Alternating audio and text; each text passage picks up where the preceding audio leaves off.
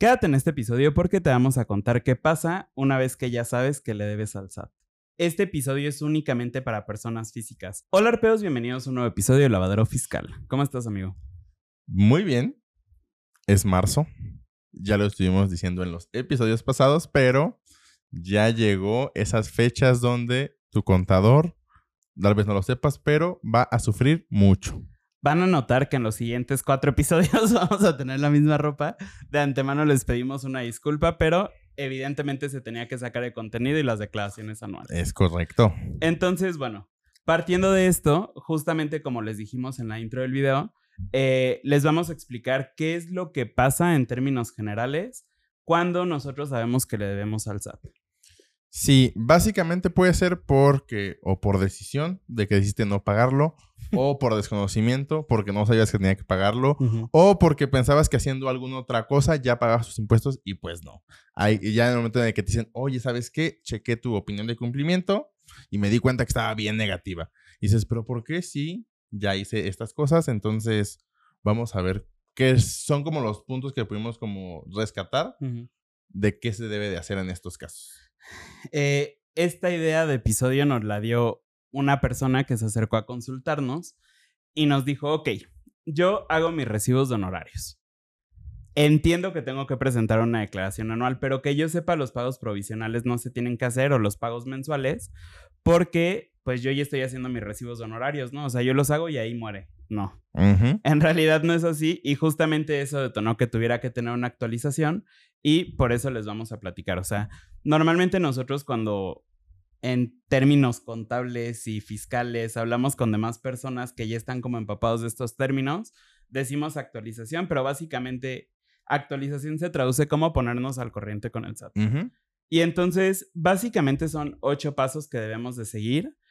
Aquí creo que nuestra recomendación es analiza muy bien si crees que lo puedes hacer tú o si requieres apoyo de un profesional. Sí, creo que aquí lo importante. es el paso cero. Ajá, sí. es como saber qué, o sea, en qué situación estás. O sea, si ya el SAT ya sabe que le debes mucho impuesto, si no lo sabe, si te está atormentando que debes impuestos. Entonces, identificar esta situación y ya decir, ah, ¿sabes qué? Tiene que ser una toma de acción inmediata. Tal vez lo indicado sí sea que sea con un contador ah, me puedo llevar, o sea, no tengo como el presupuesto para pagar los 50 meses que debo de impuestos, pues ahí sería como cuestión de ver qué plan de pagos tengas que hacerte tú, porque la verdad es que el SAT no te va a perdonar. Entonces, sí tienes que identificar si es algo muy urgente o no tan urgente desde tu perspectiva. O sea, creo que el deberle impuestos al SAT siempre va a ser un tema de urgencia. Este plan de pagos que dice Arturo en realidad no es como que te puedas acercar al SAT porque el SAT es buena onda hasta que le dejas de cumplir. Entonces, eh, por ejemplo, si nosotros presentamos nuestra declaración anual y nos sale a pagar, podemos pagar en hasta seis parcialidades con un interés relativamente chiquito. Pero si dejamos de pagar o de plano ni siquiera pagamos una de esas parcialidades, en estricto sentido nos vemos obligados a pagar el impuesto completo, más recargos y actualizaciones. Entonces, em, este plan de pagos que dice Arturo, pues en realidad es algo que tú vas a decir, ok, yo debo de enero a diciembre, Puedo pagar ahorita enero nada más y después pagaré febrero y marzo, por ejemplo. Pero bueno, entonces, considerando este paso cero donde nosotros vamos a tener que decir si lo vamos a hacer nosotros o lo va a hacer nuestro contador, entonces, lo primerito, y esto sí es, digamos que en conjunto, esto lo tienes que revisar tanto tú como tu contador, es obtener dos documentos. El primer paso es obtener la constancia de situación fiscal. Eh, tenemos un episodio, si no me equivoco, donde les hablamos como de todos estos documentos que podemos llegar a, necesitar del SAT, de constancia de situación fiscal, opinión de cumplimiento, la contraseña, la FIE, los certificados, etcétera. Pero vayan a ver si quieren ese episodio para tener una mayor referencia. El chiste con la constancia de situación fiscal es que nos va a funcionar para dos cosas. La primera es saber en qué regímenes estamos dados de alta, porque probablemente estamos dados de alta en sueldos y salarios y no tenemos que hacer nada pero probablemente estamos dados de alta en sueldos y salarios y actividad empresarial o plataformas digitales o reciclo, etc. y cada uno de los regímenes tiene pues distintas implicaciones que justamente para esto nos va a funcionar la constancia de situación fiscal, porque además de darnos nuestros regímenes nos da nuestras obligaciones. Sí, o sea, por ejemplo, aquí es importante mencionar esto del régimen. Mm, si tú, por ejemplo, al principio facturabas y después te contrató una empresa y ahora estás bajo el régimen de los salarios, no nada más decir, ah, ya no facturo y ya me cambié de régimen. No, hay que darle un aviso al SAT. Entonces, ah, ¿sabes qué? Ya no voy a emitir facturas, ya no voy a estar en el régimen de actividad empresarial, ahora voy a estar únicamente por sueldos y salarios. Justamente, ¿con qué finalidad? De que no te esté generando las obligaciones fiscales que tienes como actividad empresarial. Sí, y también debemos de estar conscientes, por esto aquí, o sea, sí les sugerimos que sea un poquito de la mano con un contador. Eh, hay algunas obligaciones que podemos llegar a tener que no vamos a poder cumplir nosotros mismos por nuestra propia cuenta, porque existen dos principalmente, que es la DIOT y contabilidad electrónica. Si somos personas físicas, estamos eximidos de presentar estas declaraciones si somos reciclos o si no tenemos más de 4 millones de pesos de ingresos.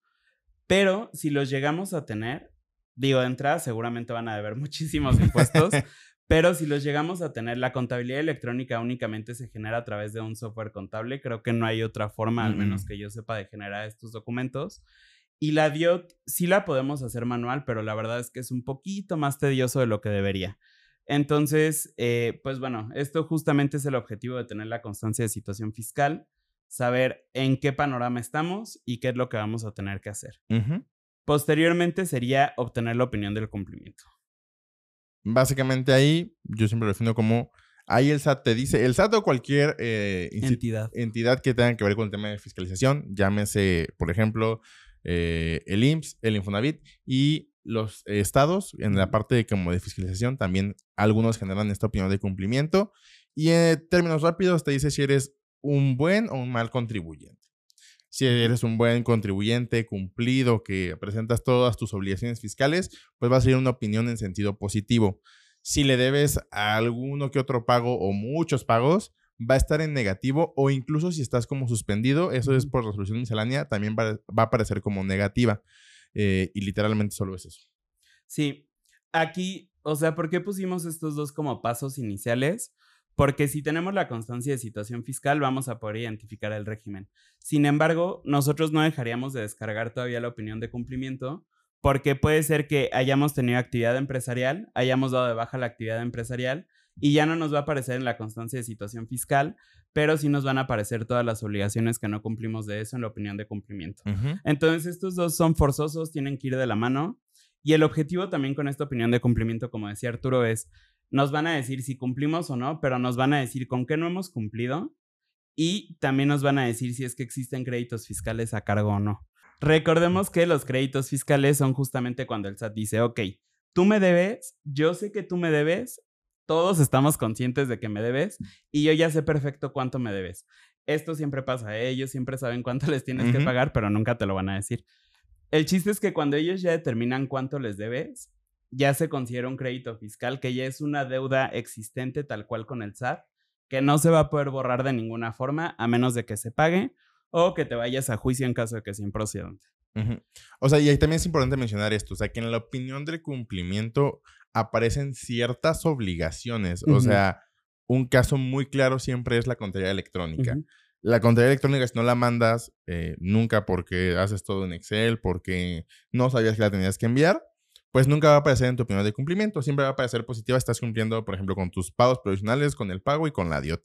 Sin embargo, esto tampoco, al no aparecer en tu opinión, no te exime de que no se lo debes. Simplemente eh, como que en sus registros de decirte si eres un buen o no contribuyente, no están considerando esto de la contabilidad electrónica. Justamente tenemos otro episodio de todo lo que debes de saber de la opinión de cumplimiento. Es un episodio que es técnico, esa es una realidad, pero Ahí explicamos absolutamente todo lo que revisa el SAT para poder emitir una opinión de cumplimiento en sentido positivo o negativo. Entonces, si también tienen más dudas de esto, pueden ir a revisar ese episodio. Eh, una vez que ya tenemos estos dos pasos hechos, que ya sabemos nuestra, bueno, que ya tenemos nuestra constancia de situación fiscal y si nuestra opinión de cumplimiento es positiva o negativa, obviamente, si en la constancia de situación fiscal no tenemos ningún régimen, o sea, como ninguna obligación adicional a, de presentar pagos provisionales mensuales, etcétera. Y la opinión de cumplimiento está positiva, hasta aquí se quedó tu chamba. No le debes nada al SAT, eres libre, te entregaron tu calcetín como Dobby y ya no tienes que hacer absolutamente nada. Pero si está negativo, si sí tienes todavía eh, obligaciones que tienes que estar cumpliendo, entonces ya nos pasamos a estos siguientes puntos. Eh, el punto 3 sería revisar las facturas de ingresos que tenemos y las retenciones que puedan llegar a tener. Esta parte también es bien importante. Sí, o sea, ahí dependerá eh, qué actividad económica estabas haciendo. Por ejemplo, si eres alguien que vendía eh, cámaras, sillas o lo que fuera, eso se considera una actividad empresarial y por lo tanto, eh, en el régimen en teoría en el que estás, excepto reciclo, pues no va a existir ninguna retención, ni de IVA ni de ISR. Literalmente, si tú cobraste 10 mil pesos por la venta de un comedor, pues van a ser 10 mil pesos masiva y tu factura del total va a ser por 11 mil 600. Sin embargo, si tú eres alguien que está en servicios profesionales conocidos como honorarios o en el eh, por arrendamiento, si haces operaciones con personas morales, puede que sí existan tanto retenciones de ISR y de IVA, porque si no los marca la ley. De ISR tendrá que ser el 10% si estás en actividad empresarial y servicios profesionales, el 1.25 si estás en reciclo, y eh, depende si trasladas IVA o no. Por ejemplo, si eres un doctor, pues obviamente no va a existir ninguna retención de IVA porque tu eh, actividad, es, actividad es exenta de IVA. Si eres un contador, abogado, arquitecto, pues en teoría sí tuviste que haber trasladado el 16% de IVA y las dos terceras partes te las tuvo que haber tenido la persona moral. En el tema del arrendamiento es básicamente lo mismo. Eh, si existe una retención de ISR, no importa el caso que sea. Sin embargo, si estás rentando algún bien inmueble que se considere casa habitación, también va a ser exento de IVA y no va a llevar retenciones tampoco de este impuesto. Es correcto. Y aquí de hecho también aplicaría el obtener las constancias de retenciones, que vamos a hacer un episodio de esto después, eh, para que puedan saber si, por ejemplo, ustedes trabajan a través de plataformas digitales, ustedes sí van a necesitar las facturas de ingresos, pero básicamente lo que va a decir como cuánto es lo correcto o cuánto tendrían que estar declarando es la constancia de retención. Y también es súper importante porque como su nombre lo dice, nos habla de una retención que nos realizó la plataforma. Entonces, si nosotros calculáramos únicamente sobre los ingresos que tenemos, vamos a tener que pagar muchísimo de impuestos. Pero, por ejemplo, en el caso de Airbnb, eh, te retienen el 4% de ISR y el 8% de IVA. Entonces, nosotros únicamente tendríamos que pagar la mitad del IVA y del ISR por lo general ya no tendríamos que pagar nada menos de que nos haya pagado por fuera el usuario. También tenemos un episodio del régimen de plataformas. Eh, pero bueno, o sea, básicamente por eso es importante tener las facturas de ingresos, porque em, con eso vamos a saber si tenemos que pagar o no. Obviamente, si no tenemos facturas de ingresos y estamos conscientes de que no tuvimos ningún tipo de ingreso que sea como objeto de declararlo, pues aquí también se acaba nuestra chamba, solo es declarar en ceros y ya. Eh, si sí tenemos facturas de ingresos, lo siguiente que tal vez queramos hacer, y es el paso número cuatro, es revisar las facturas de gastos para poder determinar si van a ser deducibles o no. ¿Esto con qué objetivo? Justamente saber. Recordemos que los impuestos en México, dependiendo del régimen en el que estamos, pero en general se calculan eh, ingresos menos deducciones. Esto nos va a dar una base grabable o una utilidad y a eso se le va a calcular el impuesto. Si estamos hablando, por ejemplo, de reciclo, vamos a tener nada más nuestros ingresos, el porcentaje que se aplica al ingreso y ya fue todo. Entonces, estos gastos nos van a servir justamente para que nosotros podamos disminuir el ISR en caso de que el régimen nos lo permita y también para que nos podamos acreditar el IVA si es que nuestro régimen o nuestra actividad más bien nos lo permite. Sí, creo que aquí es muy común eh, y creo que es un error que va muy de la mano cuando únicamente dicen, oye, ¿sabes qué? Necesito que me factures, vas a estar por honorarios me metes una factura por 10 mil pesos masiva menos retenciones y no les explican o no se, eh, pues no se informan de las otras cosas que tienen que hacer, que es el tema de facturar sus gastos. Y creo que es un error muy común que cuando únicamente estás emitiendo las facturas, olvides o no hagas el tema de la emisión de las facturas de tus gastos y eso se vuelve un gran problema porque básicamente el impuesto que tienes que pagar, pues es sin ninguna deducción y es tu ingreso, es el que se tiene que aplicar el impuesto. Entonces, sí hay que tener mucho cuidado. Eh, digo, desafortunadamente, cuando llegan este tipo de casos, ya no hay mucho que se pueda hacer, porque ya son de años pasados y no decir, ah, voy a meter una deducción ahorita en 2023 en el 2019. Pues es, es imposible. Entonces, sí es como de saber que a lo mejor existe ese problema y pues saber qué soluciones hay para en, el, en un futuro si es que vas a volver a reactivarte o sigues facturando, pero no sabías que tenías que estar facturando también tus gastos. Digo, es algo realmente muy común. Sí. Em, básicamente, digamos que esto es todo respecto al revisar nuestros gastos e ingresos, pero ahora tenemos que irnos a otro tema, que es cómo se calcula el ISR y cómo se calcula el IVA. Entonces, en el ISR, como lo mencioné hace un momento, eh, dependiendo del régimen en el que estemos, va a ser cómo lo vamos a calcular, pero siempre va sobre los ingresos. Entonces, si estamos, por ejemplo, en actividad empresarial, en arrendamiento o en el régimen de plataformas, que este tiene un caso especial, ahorita se los cuento, o bien en el RIF, si es que todavía son de los afortunados, vamos a calcular nuestros ingresos menos nuestras deducciones. Esto nos va a dar una base grabable y sobre, sobre esa base grabable se va a calcular el impuesto que se tenga que pagar. Esta base grabable es lo mismo que la utilidad. A los ingresos se les cuentan los gastos y nos da la utilidad. Entonces, sobre la utilidad, nosotros vamos a estar pagando el impuesto que es el ISR. En el caso del reciclo funciona de manera distinta, que fue también lo que les mencioné, donde nosotros vamos a tener nuestros ingresos y a los ingresos del reciclo se les aplica la tasa que les corresponda y ya, no entran las deducciones. Lo que tiene de especial este ingreso por plataformas es que en los pagos mensuales nosotros vamos a, ir, a irnos sobre los ingresos, que por ejemplo en el caso de Airbnb es del 4%, entonces si nosotros recibimos eh, mil pesos de ingresos, vamos a pagar únicamente el 4%, que serían 40. Pero ya cuando llegamos a la declaración anual, esto es como un Frankenstein. Ya cuando llegamos a la declaración anual, ahí sí va a ser ingresos menos gastos, nuestra utilidad y sobre eso calculamos el impuesto. Obviamente nos vamos a poder acreditar todas las retenciones que hicieron las plataformas, pero sí es, sí es uno de los regímenes más turbios, creo. Sí, o sea, porque aparte plataformas sí tienes como tres opciones de tributar, entonces tienes que saber en cuál estás, cuál te conviene y demás. Pero... Para esto está la constancia de situación sí, fiscal. justamente. ¿Y cómo se calcula el IVA? Básicamente, el IVA es creo que de los impuestos más sencillos, entre comillas. Es del IVA de nuestras ventas podemos disminuir el IVA de nuestros gastos y mencionaba hace unos minutos también el tema de las retenciones de IVA, esas también se podrán restar.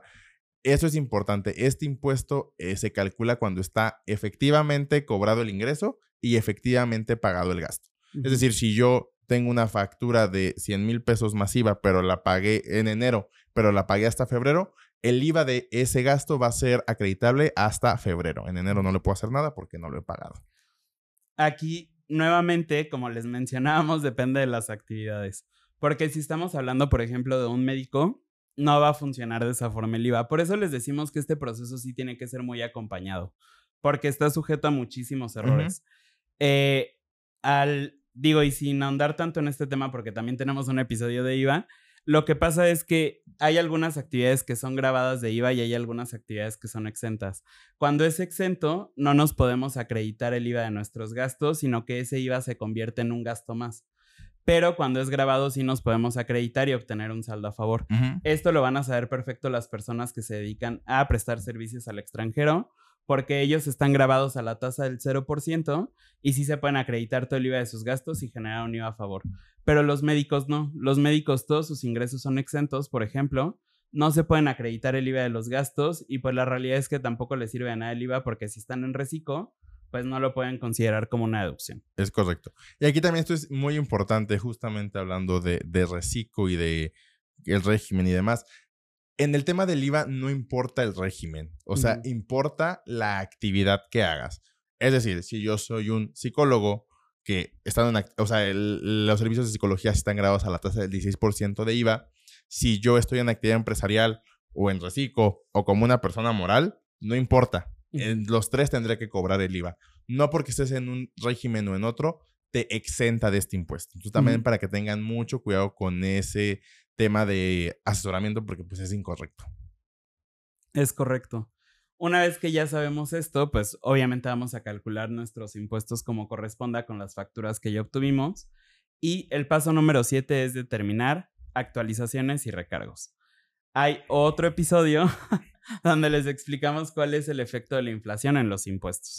Y aquí es donde van a sufrir verdaderamente toda la inflación gigante que hemos tenido en estos últimos años, porque eh, las actualizaciones van conforme a la inflación. Sí. Sí, a veces tanto el tema de la actualización como el recargo, a veces es lo más caro en un tema de regularizarte. Porque a lo mejor el impuesto es de dos mil pesos, dos mil pesos del 2019. Pero si esos dos mil pesos del 2019 los trasladamos ahorita en 2023, a lo mejor son cinco mil. Y eso es lo que hace la actualización. Reconoce el efecto de la inflación en el tema de los impuestos. El tema de recargos, pues básicamente es como un interés que te cobra cualquier persona que te presta dinero y que no le pagas. Entonces, este recargo es del 1.47 de manera mensual. Eh, entonces, también a veces puede salir muy, muy caro estos accesorios que tienen los impuestos por pagar fuera de plazos. Esta tasa de recargos cambia dependiendo del año. Últimamente no ha cambiado, pero sí puede cambiar dependiendo del año. Entonces es importante también que sepan cuál era la tasa de recargos aplicable al año en el que están calculando. Es aquí donde se empieza a poner como complicada la chamba que nosotros hacemos porque pues justamente requiere mucho análisis eh, para saber qué es lo que aplica dependiendo de en qué año estábamos, etc. Eh, justamente esto de las actualizaciones, digo, ya se los explicó Arturo, yo lo único que creo que podría como añadir es que primero se reconoce la inflación en el impuesto, es decir, eran mil pesos, ahora son dos mil pesos y sobre esos dos mil pesos me pagas todos los intereses que no me pagaste. Entonces, aquí es donde justamente se vuelve más caro. Y una vez que ya cumplimos con esto, creo que lo siguiente y lo más sencillo, entre comillas, pues es pagar los impuestos y sus accesorios. Sí, básicamente ahí, ya presentando tu declaración, pues te va a generar una línea de captura que va a aparecer en algún lado de esta pantalla para que vean cómo es. O sea, porque eso también es muy común que dicen, ah, no, pues ya me mandaste algo. ¿Esto, ¿esto qué es? ¿Cómo lo cobro? Hay muchos memes ahorita por el tema de anuales de, de físicas. Entonces, ahí viene una referencia, pues, que justamente el SAT identifica que el pago es tuyo, es de tus impuestos. Y eso lo puedes hacer o pagar de varias formas. En Internet, los, en tu banca en línea lo puedes hacer sin mayor problema. Puedes ir a una institución bancaria a cualquier banco literalmente y si traes como el efectivo que ya pagó impuestos y nada más lo retiraste de tu cuenta de bancos, este, pues puedes ir a cualquier banco y pagar con tus líneas de captura impresas. Generalmente aún ese, ese proceso es sí llevar tus documentos físicos, pero esto es, y esto de pagarlos en ventanilla es exclusivamente de las personas físicas. Las personas morales, si eres una persona moral que está eh, pues atrasada, ten, mucho cuidado porque la moral, el SAT sí como que se da más cuenta. Ajá. Y estas únicamente se pueden pagar en línea. Esto creo que está pésimo que nos demos cuenta hasta ahorita, pero creo que nos faltó eh, hacer énfasis en esto. Este episodio es únicamente para personas físicas. ¿Por qué para personas morales no? Porque básicamente ellos siempre están obligados a la, bueno, a la DIOT no, a la contabilidad electrónica no, solo si están en reciclo pero pues la realidad es que la mayoría de las personas morales también están en el régimen general. Entonces, si están en el régimen general, sí tienen que mandar DIOT, reciclo. Hay muchos cálculos que son complicados de hacer. La declaración anual puede ser relativamente sencilla para las personas físicas, para las personas morales no tanto. Entonces, para las personas morales, yo personalmente, Eric Elizarrarás, les diría, contraten un contador. Sí. O sea, ahí sí no hay de otra. Para persona física todavía nos podemos aventurar, pero para persona moral yo no se lo sugeriría. Sí, no, o sea, porque ahí sí hay muchos más riesgos. Y justamente, por ejemplo, la anual de este año, la del 2000, bueno, la del ejercicio 2022, se vuelve más complicada de las de los años pasados. Mm. O sea, piden muchísima más información, hay que tener muchísimo más análisis de los campos que se están llenando, porque es la forma más rápida que va a tener el SAT en el tema de fiscalización para el 2022 y los cinco años que tiene para revisar. Entonces, sí, creo que en Morales es muy importante que los revises con un contador, eh, pues que te pueda ayudar. Y eso también podemos hacer nosotros. Eso puede ser en pues, nuestra página de internet, arpaconsultores.com. Ahí hay un tema de asesorías y ahí podemos como agendar. Entonces, ¿sabes qué? Tengo un problemón con mis impuestos y ver qué, qué opciones o qué alternativas o qué plan de acción podemos tomar en tu caso específico. Es muy importante también esto. O sea, son como generalidades, sin embargo, depende de muchos factores eh, el cómo te puede ayudar o no en temas de actualizaciones. Sí, o sea, y esto es importante porque, por ejemplo, si ustedes llegan a agendar una asesoría con nosotros, la asesoría siempre se agenda con el pago previo.